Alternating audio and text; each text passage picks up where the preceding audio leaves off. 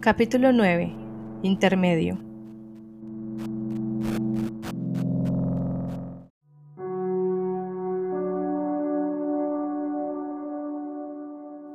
El periodo que siguió fue realmente idílico, aunque esto no lo supo Harlan hasta más tarde.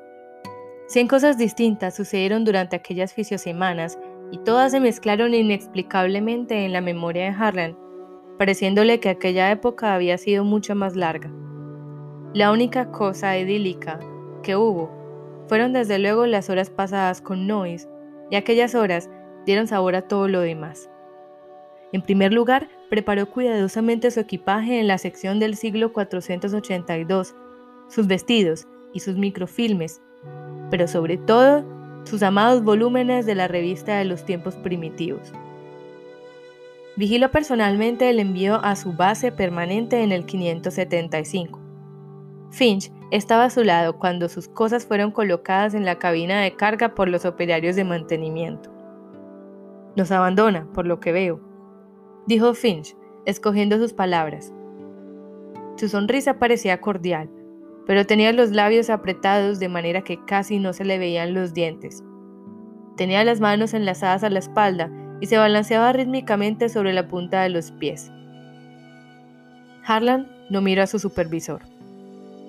Sí, señor, dijo en tono inexpresivo.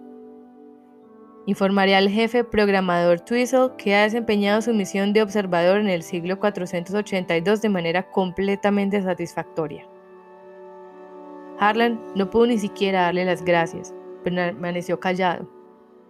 Finch continuó, en voz mucho más baja.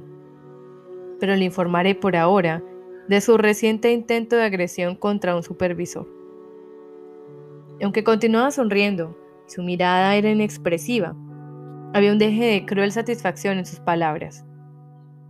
Como guste, programador, dijo Harlan. En segundo lugar, volvió a su destino en el siglo 575. Casi enseguida tropezó con Twizzle. Sintió alegría al volver a ver aquella pequeña figura, rematada por el arrugado pero vivaz rostro. Hasta le agradó volver a ver aquel blanco cilindro humeante entre los dedos manchados, que de vez en cuando Twizzle se llevaba a los labios. Harlan dijo, programador. Twizzle, que salía de su despacho, miró a Harlan y por un momento pareció no reconocerle. Su rostro expresaba fatiga y tenía los ojos irritados. Ah, el ejecutor Harlan. ¿Ya ha terminado su trabajo en el 482? Sí, señor. Las siguientes palabras de Twizzle fueron extrañas. Miró su reloj, el cual, como todos los relojes de la eternidad, señalaba solo el tiempo, indicando el día del mes al mismo tiempo que la hora, y dijo, Muy puntual, muchacho, muy puntual, magnífico, magnífico. Harlan sintió que el corazón le daba un vuelco. La última vez que habló con Twizzle, no le habría sido posible entender aquel comentario. Ahora, creía saber a qué se refería. Twizzle debía de estar cansado, o lo contrario no se habría referido tan directamente a un asunto tan importante. O quizá el programador creía que sus palabras serían indescifrables para él. ¿Cómo está mi aprendiz? dijo Harlan, procurando aparentar indiferencia para que no pareciera que su pregunta tenía alguna relación con lo que Twizzle acababa de decir. Bien, bien, dijo Twizzle, aparentemente distraído. Llevó el cigarrillo a sus labios, exhaló una bocanada de humo y después de un corto gesto de despedida, se marchó apresuradamente. En tercer lugar, lo del aprendiz. Parecía más viejo, parecía rodeado de un aura de madurez, cuando alargó la mano para saludar a Harlan diciendo, Encantado de volver a verle, ejecutor. O quizá era porque, mientras antes Harlan solo veía en él un aprendiz, ahora le parecía mucho más que un principiante. Ahora lo veía como un gigantesco instrumento en las manos de Eternos. Era natural que a los ojos de Harlan, su aprendiz hubiese adquirido una nueva importancia. Harlan procuró disimular sus pensamientos. Se encontraban en las habitaciones de Harlan, y el ejecutor contempló con agrado las sencillas superficies de porcelana que le rodeaban, satisfecho de haber dejado atrás los chillones adornos del 482, aunque tratase de asociar el recargado barroco del 482 con Noyes, solo conseguía recortar a Finch.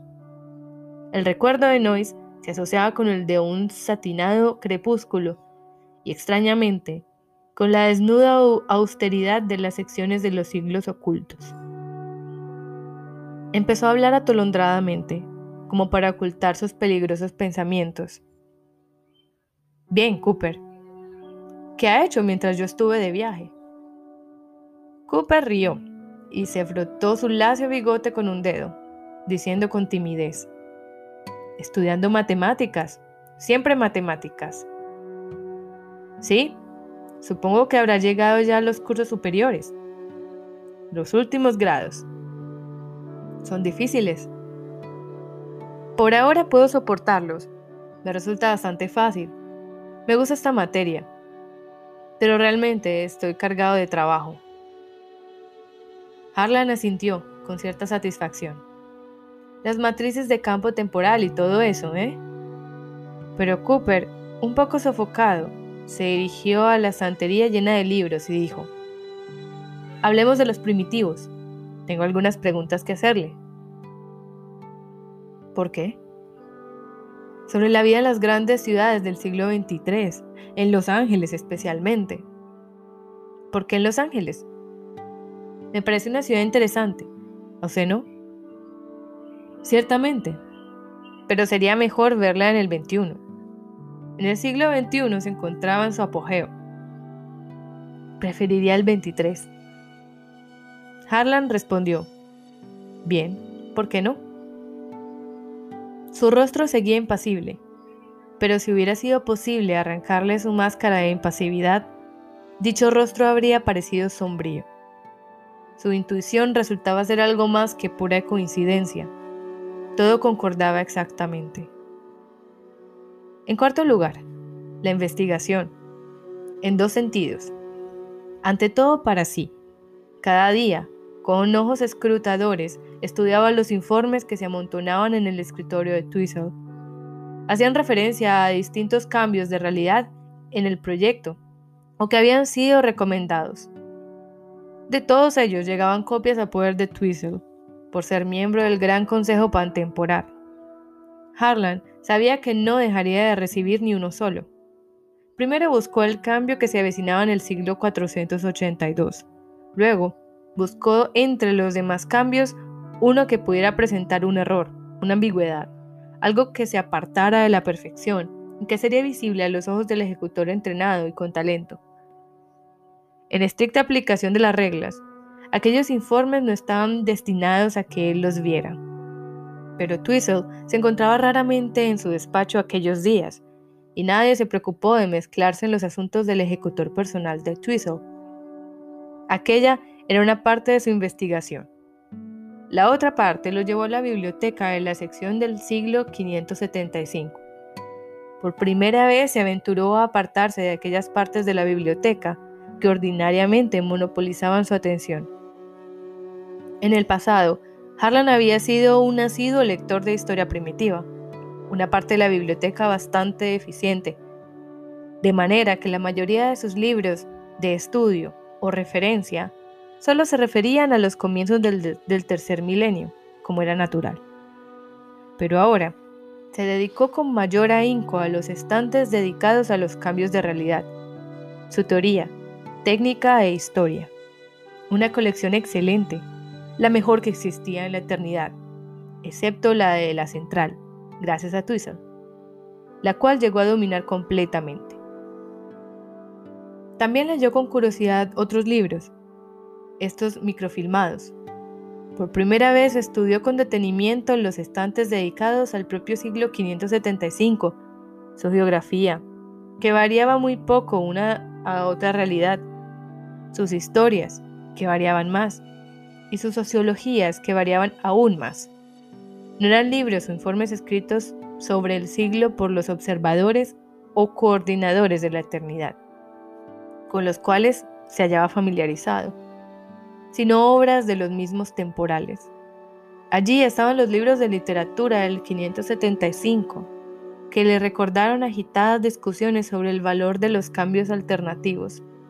¿Podría aquella obra maestra ser alterada? Si lo era, ¿en qué sentido? ¿Cómo influían los cambios anteriores sobre las obras de arte? En cuanto a todo esto, existía unanimidad sobre la definición de arte.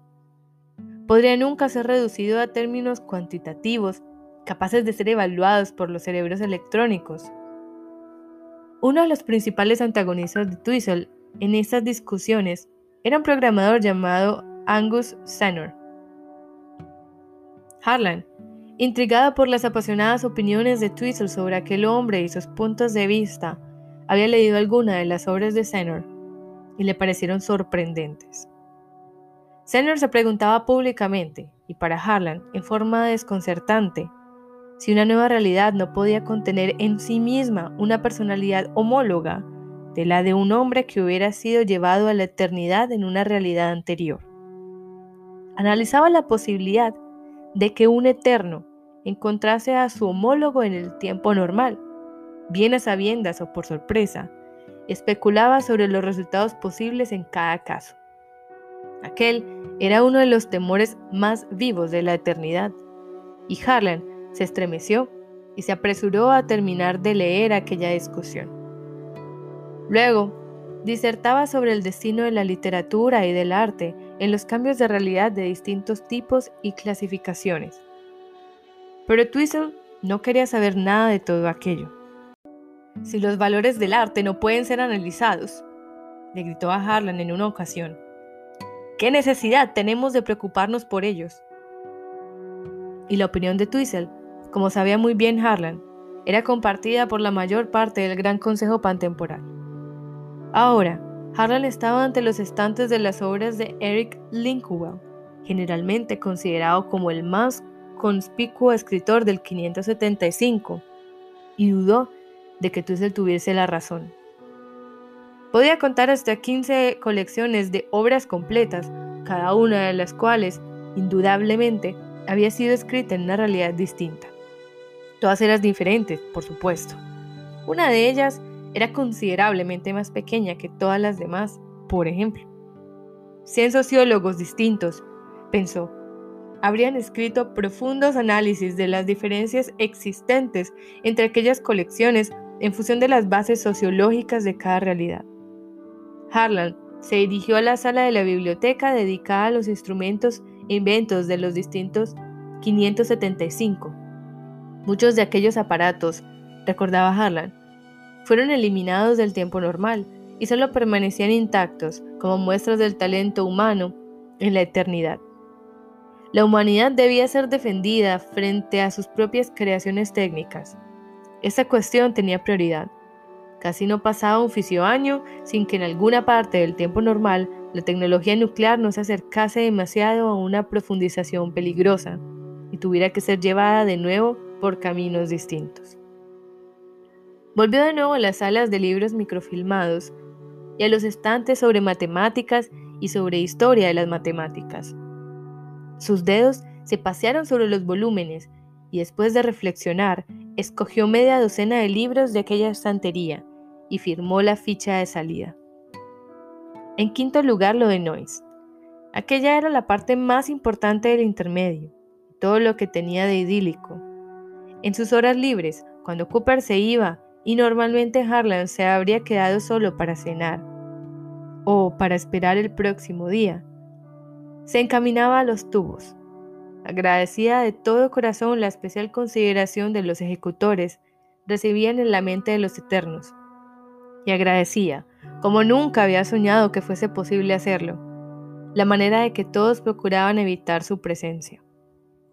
Nadie se molestó en adquirir su derecho a ocupar una cabina, ni se preocupó de averiguar si se dirigía al pasado o al futuro. Ninguna mirada de curiosidad siguió sus pasos, ni hubo una mano que ofrecerse a ayudarle, ni nadie se detuvo a cambiar unas palabras con él.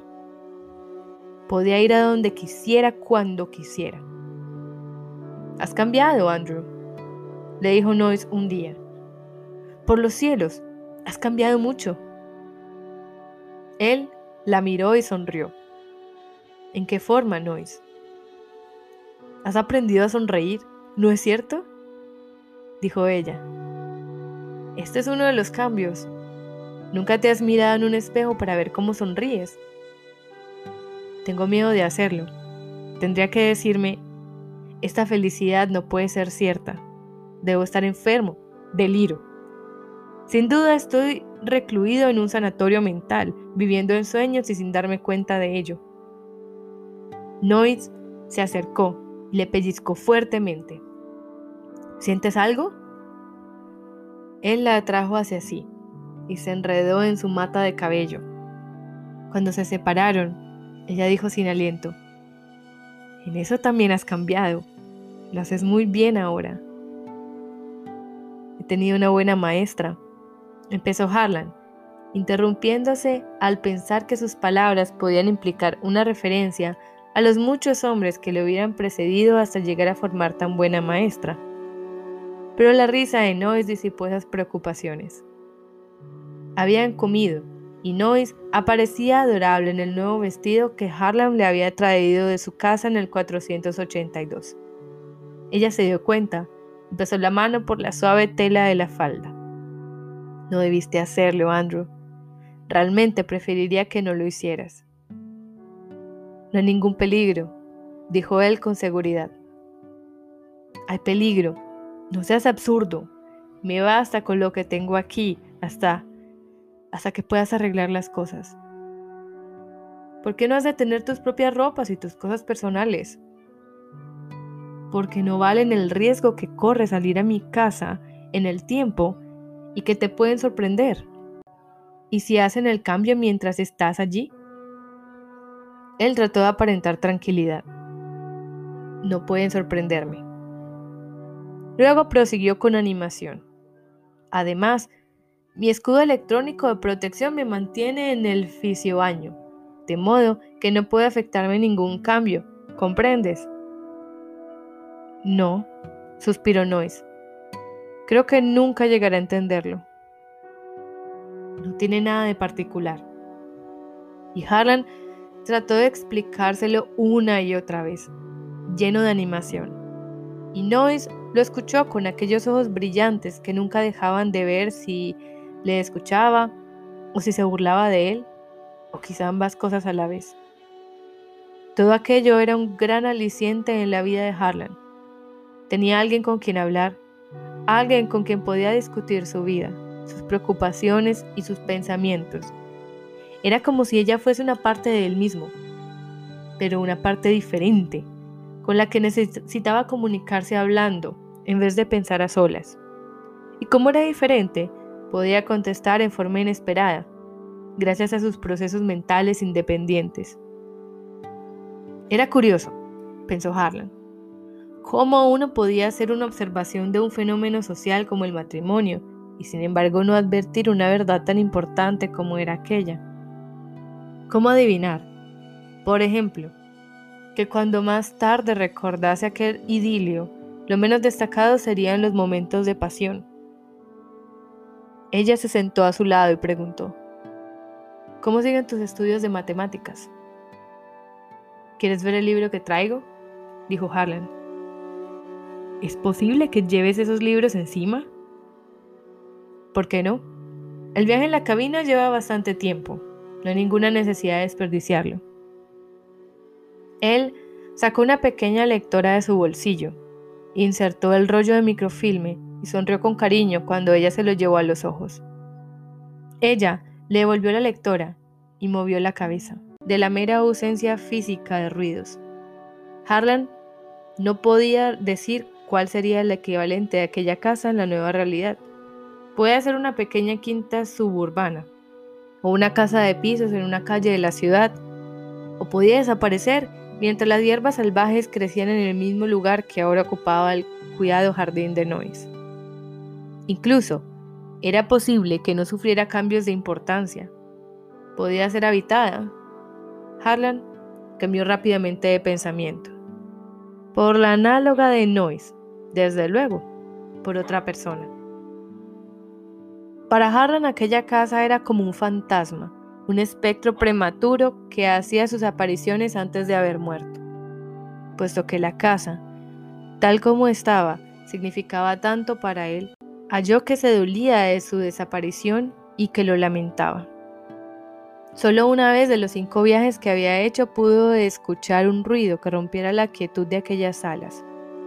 En aquel momento se hallaba en la despensa, dando gracias al hecho de que la tecnología de aquella realidad y de aquel siglo permitía prescindir de sirvientes, lo cual le evitaba ahora un problema.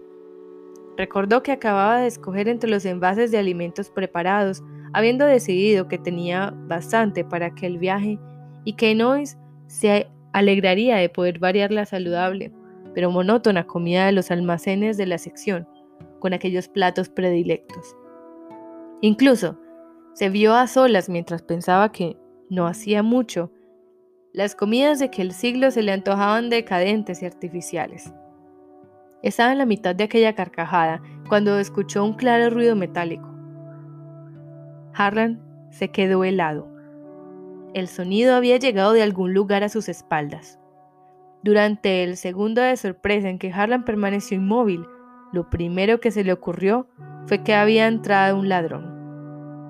El verdadero y tremendo peligro de que fuese un eterno se le ocurrió en segundo lugar. Pero no podía ser un ladrón. Todo el periodo comprendido en el programa espaciotemporal, incluyendo el margen de seguridad, era cuidadosamente aprobado y seleccionado entre otros periodos similares, teniendo en cuenta la ausencia de factores imprevistos. Por otro lado, él había inducido un microcambio, quizá no tan pequeño, al llevarse a Noyes de allí. Con el corazón saltándole en el pecho, Harlan se volvió, no sin esfuerzo. Le pareció que la puerta acababa de cerrarse a su espalda y que aún recorría el último milímetro necesario para acabar de encajar en su dintel. Reprimió el impulso de empujar aquella puerta y registrar toda la casa. Regresó a la eternidad cargado con los regalos para Noes. Esperó durante dos días enteros antes de aventurarse de nuevo hacia el lejano hipertiempo. No sucedió nada normal, y Harlan acabó por olvidar el incidente. Pero ahora, mientras manipulaba los mandos para entrar en el tiempo otra vez. Recordó de nuevo aquellos momentos. O quizá lo que le torturaba era la idea de que el cambio estaba cada vez más cercano. Más tarde, al pasar revista a las posibles causas de lo sucedido, comprendió que fue uno u otro de esos pensamientos lo que le hizo equivocarse en el exacto ajuste de los mandos. No se le ocurría otra excusa. La equivocación de momento, no tuvo consecuencias. La habitación deseada quedó enfocada en el acto y Harlan pasó directamente a la biblioteca de Noyes. Se había acostumbrado lo suficiente a aquella época para gustarle la fina artesanía que se utilizaban los envases para microfilmes. Las etiquetas de los títulos eran intrincadas filigranas hasta convertirse en una obra de arte, pero casi ilegibles. Era un triunfo de la estética sobre la utilidad. Harlan sacó algunos libros de los estantes, al azar, y quedó sorprendido. El título de uno de ellos era La historia social y económica de nuestros tiempos. Aquello le revelaba una faceta insospechada de carácter de Noyes. Desde luego, ella no era estúpida. Pero nunca se le había ocurrido a Harlan que pudiera estar interesada en materias tan sesudas. Pensó en echar una ojeada a aquella historia social y económica, pero se contuvo. La encontraría en la biblioteca de la sección, si algún día quería leerla. Era muy posible que varios meses antes Finch hubiera reunido para los archivos de la eternidad todos los libros importantes de las bibliotecas de aquella realidad. Dejó aquel microfilme a un lado y revisó los demás seleccionando la mayor parte de las novelas y otros que le parecieron obras de literatura seria. Puso todo aquello y dos lectoras portátiles en una mochila que llevaba. En aquel momento, una vez más, oyó el ruido en la casa. Aquella vez no podía haber error. No era un golpe seco de origen indeterminado.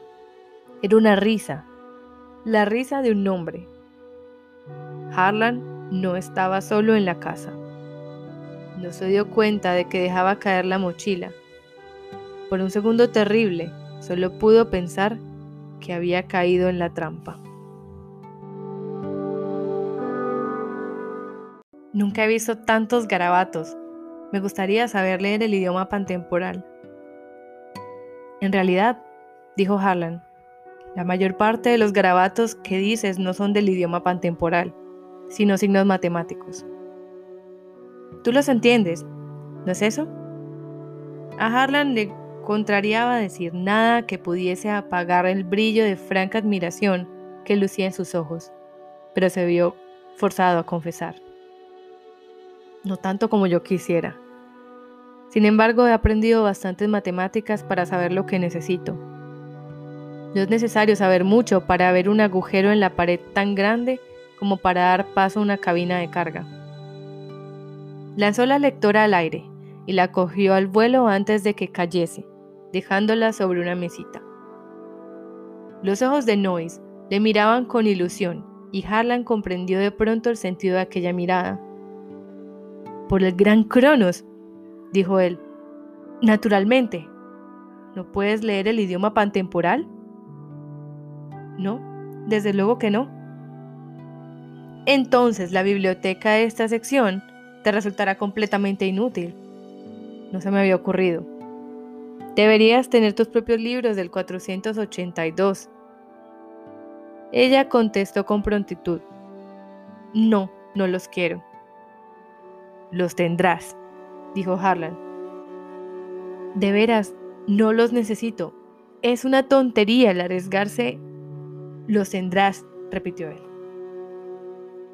Por última vez, se encontró delante de la frontera inmaterial que separaba la eternidad de la casa de Noyes en el 482. Había creído que la vez anterior sería la última. En cambio, debía ya estar muy cerca cosa que no le había contado a Nois para no preocuparla. Pero no le fue difícil decidirse a repetir el viaje, aquella excursión adicional. En parte, era el deseo de merecer la admiración de Nois al traerle sus libros, metiéndose en la misma boca del león. En parte su deseo. ¿Cuál era la frase que utilizaban los primitivos? De tirar las barbas al rey si es que aquella frase podía aplicarse a las mejillas lampiñas de Finch. Además, así podría saborear el extraño encanto que tenía el ambiente de una casa condenada a desaparecer en la nueva realidad.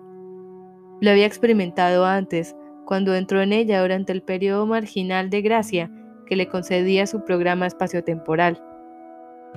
Lo sintió mientras vagaba por sus habitaciones, recogiendo ropas, bibelots, y las extrañas botellas e instrumentos del tocador de Noes. Era el sombrío silencio de una realidad a punto de extinguirse, muy diferente